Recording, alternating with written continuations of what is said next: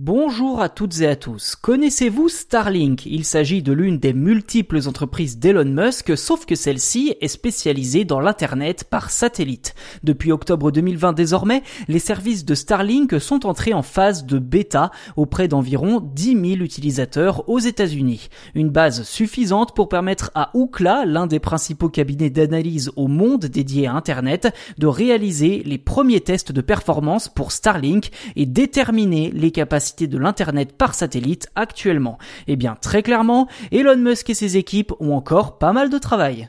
Ookla montre en effet de grandes disparités dans les vitesses de téléchargement et d'upload parfois plus rapides et souvent plus lentes que le débit moyen offert dans le pays. D'après Starlink, tout d'abord, ces variations se justifient facilement car pour l'entreprise, le nombre croissant d'utilisateurs rend le service instable, nécessitant ainsi des travaux de maintenance réguliers sur le réseau. Starlink précise qu'il faut en effet s'attendre, je cite, à voir des vitesses de téléchargement de données varier entre 50 et 150 mégabits par seconde et la latence de 20 à 40 millisecondes au cours des prochains mois à mesure que les systèmes s'amélioreront.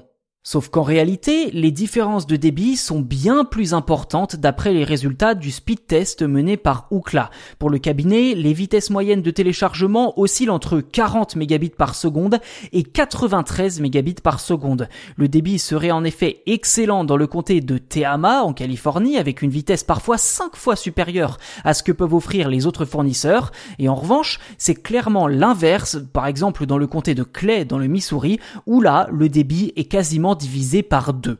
Pour résumer, les vitesses de téléchargement moyennes n'ont jamais dépassé les 100 mégabits par seconde, contrairement à ce que prétendaient les premiers tests de débit présentés par Starlink.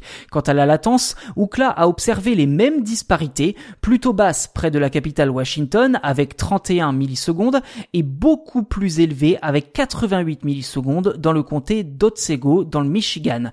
Conclusion, Starlink a encore du travail pour tenir sa promesse du haut débit pour tous et partout. Il faudra quelques années avant que l'Internet par satellite ne soit parfaitement au point.